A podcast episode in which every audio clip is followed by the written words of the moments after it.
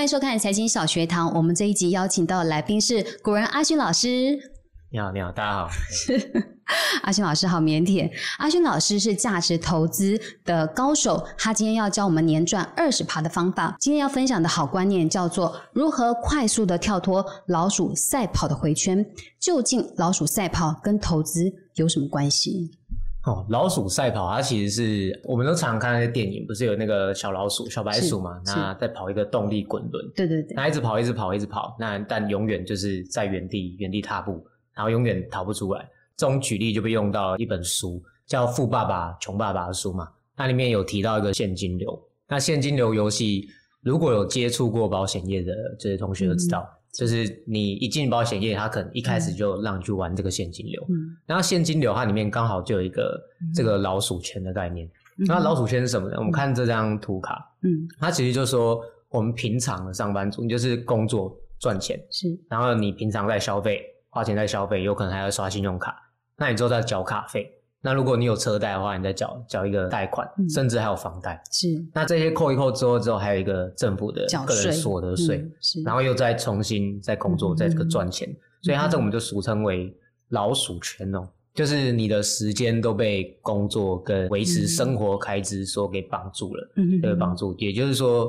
其实我们都不是在为自己工作，嗯，所以老师其实还有帮我们准备另外一张字卡，就是说，其实你到底帮谁工作？其实刚刚从那个回圈就可以看到，你看我在上面，可是下面都是我要付钱的对象，所以就是说，那你自己真的有帮你自己工作吗？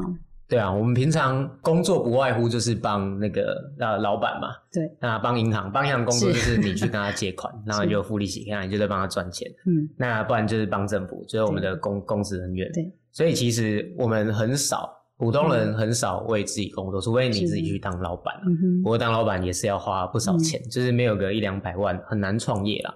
好，那我们有没有想过一个问题，就是怎么去当自己的老板？嗯，但其实有一个很简单的方式，对，那就是呃，我们下一个要讲的，去分辨分辨什么是资产跟负债，分辨什么资产跟负债。你想看用个很简单的方法去区别哦，就是你买进这个东西之后，它后续会为你带来现金流入。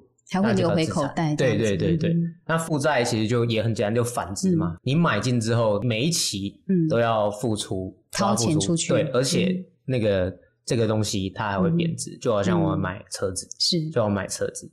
好，那资资产现在呃，我们刚才讲到当自己的老板嘛，嗯哼但当自己的老板，你一定会有员工。对，对不对？所以其实你在当自己老板的时候，你是让别人来帮你赚钱。对。那其实有一个呃商品叫股票，就大家都知道股票。是。那股票呢，它就是你买的，比如说你买一呃一间红海，一间红海，然后呃你长期持有它，之后红海底下的集团那些员工，然后去帮你赚钱，然后每年甚至像到每季会配发给你一个股息，那你就可以借由长期持有这些公司，获取它的股息跟资本利的增长。那就是属于当自己的老板，好，所以你要设法去就逃脱这个老鼠圈。首先哦，你就是要区辨什么是资产跟负债，然后买多一点资产，少买一些负债。你这样就办法去累积到一定的被动收入之后，你才有办法摆脱。一个被你的生活必须开支给绑住的人生，嗯哼，所以其实有钱人他最喜欢两个东西，一个叫做股票，一个是房子。就股票当股东，大家就觉得好像很轻松，他可能就年龄百万，这样就是可以跳脱老鼠赛跑的回圈，就不用再回到工作跟赚钱，就直接是领息的一个概念。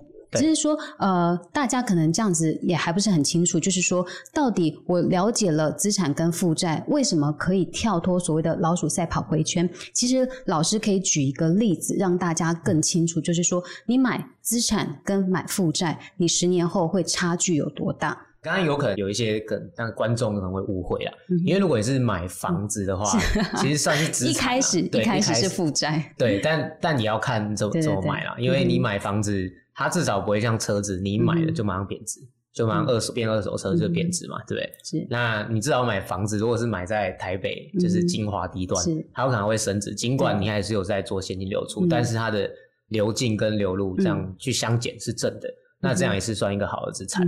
好，对。那我们回到这个直接举一个比较简单的例子啊，就是有一个诶叫小勋好了，随便就是一个一个人名哦，他三十五岁开始存股，其实也不一定要存股，反正就是三十五岁开始买资产这个概念。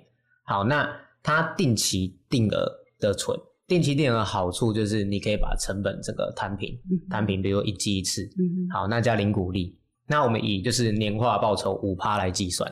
年化报酬就大概你们就想，呃，把它想简单点，就是你复利再投入，然后平均假设十年，那每年会赚多少 percent？大概五帕。那为什么以五帕为参照呢？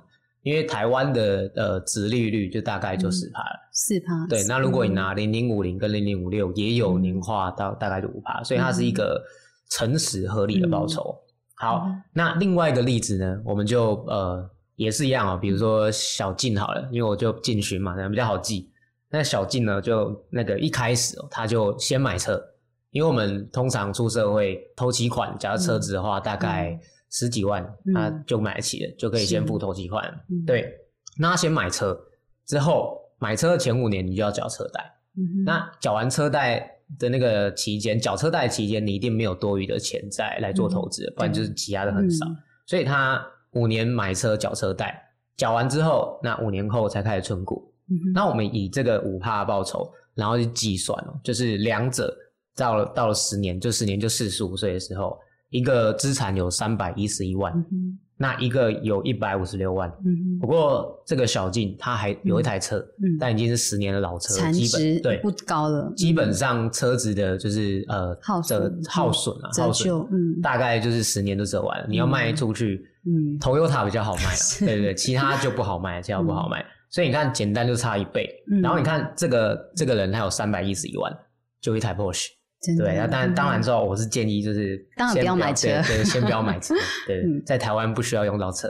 哎，这样会不会那个 车上触触犯到一些就 是爱车子爱好者？没有，就是想看嘛。对，但或许你可以等到三千多万的时候，或是说直接买车子相关的概念股啊，中租啊之类的。对对对，中租二手车嘛，对对对，二手车市场不错。嗯，好。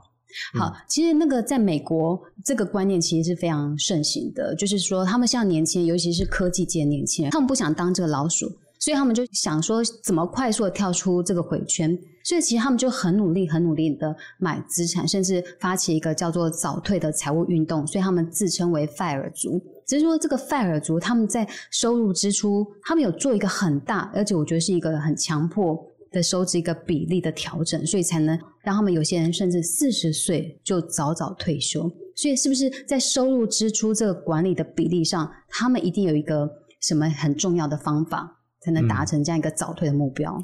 其实我觉得有点就是 fire 老板 的那种感觉啊，那不是被动啊，被动是被 fire，那就不太好。他那个 fire，他的缩写是这个 financial independency，就是。呃，retire early 就是财务自由，然后早点退休，这个概念是这样。那他们采用的方法大概就是七成的呃收入都拿来做投资，三成拿来做生活。嗯哼。不过这样其实就是呃，以台湾来说啦，就是如果你的收入不太不够高，去支应你那三成不足以支应你的基本生活的时候，其实还蛮辛苦的。对，所以大家也不一定就是要七三，就是也可以，比如说五五。五五，那如果不行的话，你再自己去呃做调整。有一个一三六的一个收支比例，这个比较常见，这个比较比较正常啦，正常的。一层的薪水，你你把它放在放在保险，你一定会有一些保险。我觉得保险是上个世纪最伟伟大的商品哦，就分担风险。那其实这个一层薪水，你也不一定要投保险，你也可以把它放成呃准备金、自备准备金。那三成拿来做投资，之后六成薪水拿来生活，这个其实应该它的达成度应该是足够的，就是不会太多也不会太少。嗯，这个叫做正常比例。可是我觉得，如果你想要更努力、更快跳脱的话，你应该是可以循序渐进的，就是把生活费逐渐降低，然后拉高这边储蓄的金额，就可以增加你的投资部位，就真的可以快点跳脱老鼠赛跑的回圈。那我们今天非常谢谢阿勋老师的分享。如果你也想要快点跳脱老鼠赛跑回圈，欢迎订阅阿勋老师的课程。阿勋老师会教你一系列的价值投资法，年赚二十趴。财经小学堂，我们下次见，拜拜。